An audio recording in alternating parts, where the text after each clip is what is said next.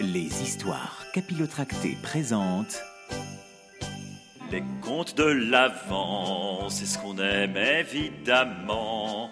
Parce qu'après c'est trop tard, alors oui, il y en a marre. Nous on veut des contes de fées, des histoires qui font rêver.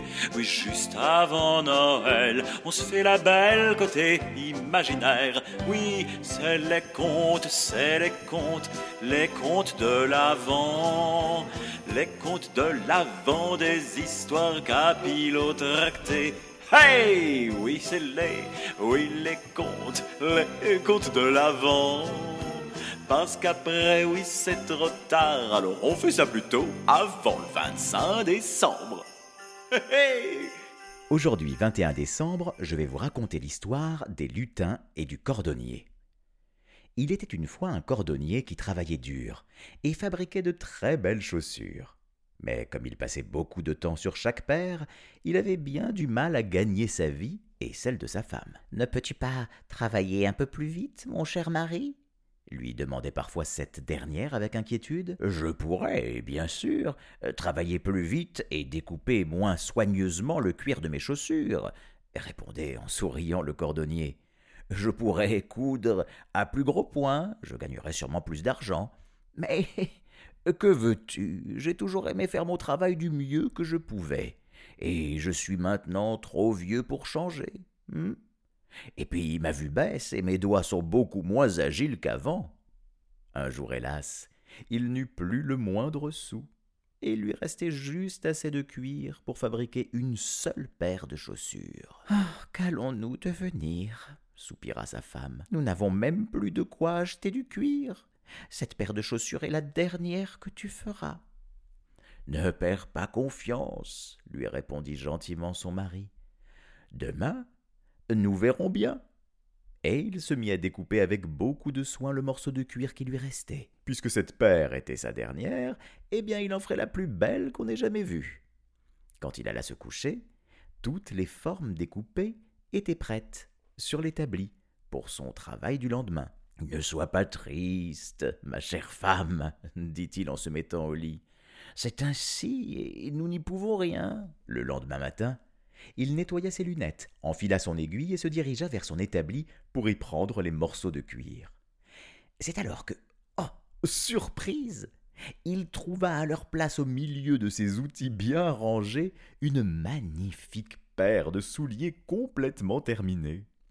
Stupéfait, il se demanda qui avait bien pu faire ce travail à sa place. Regarde, dit-il à sa femme, les poings sont d'une finesse exceptionnelle. Les souliers étaient si parfaits que le premier client qui entra les acheta le double du prix habituel.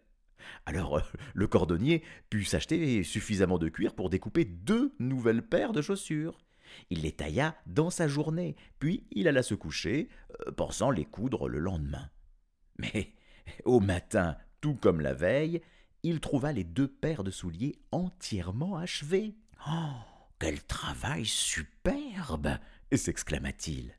Et cette fois encore, il les vendit immédiatement et en reçut suffisamment d'argent pour acheter le cuir de quatre nouvelles paires. La nuit suivante, ce drôle de phénomène se reproduisit.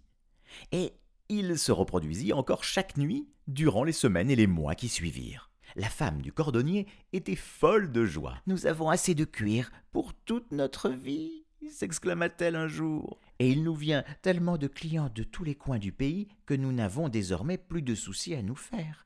Nous sommes enfin riches. Mais à qui devons-nous ce bonheur hmm? poursuivit son mari. Il est temps que nous le sachions. Alors la nuit suivante, c'était la veille de Noël d'ailleurs, après avoir, comme de coutume, disposé les cuirs découpés sur l'établi, le cordonnier et sa femme se cachèrent derrière la porte de l'atelier. Au premier coup de minuit, ils virent six petits lutins, tout nus, sortir de derrière l'horloge, grimper sur l'établi et se mettre fiévreusement à l'ouvrage. Ils piquaient, ils martelaient, ils polissaient, ils lassaient, ne s'arrêtant que pour souffler dans leurs mains, taper des pieds ou se frictionner les uns les autres car la nuit était glaciale. Ils étaient bleus de froid et frissonnaient de la tête aux pieds. Pauvre petit bonhomme, soupira la femme du cordonnier. C'est pour nous qu'il se donne tout ce mal, et il ne possède ni chemise, ni bottes.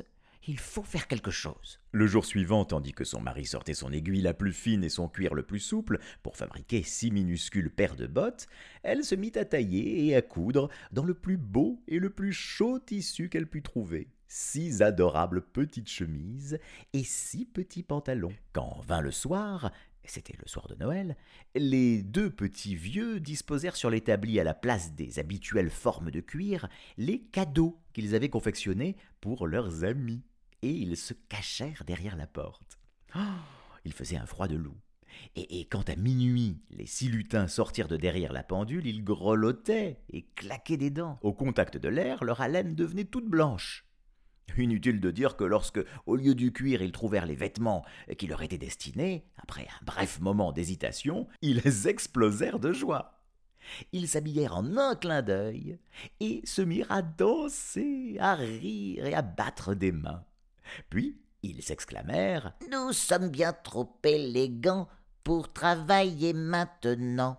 Fini pour nous les chaussures, oui ça, c'est sûr, oui ça, c'est sûr et ils sortirent de la boutique en dansant et en chantant. Et voilà, et jamais plus on ne les revit. Non, plus jamais. Plus de lutins pour nous aider alors. dit la femme du cordonnier en riant. Comment feras-tu demain Demain? Nous verrons bien. Ne te fais donc pas de soucis, ma chère femme, répondit le cordonnier en souriant. À demain.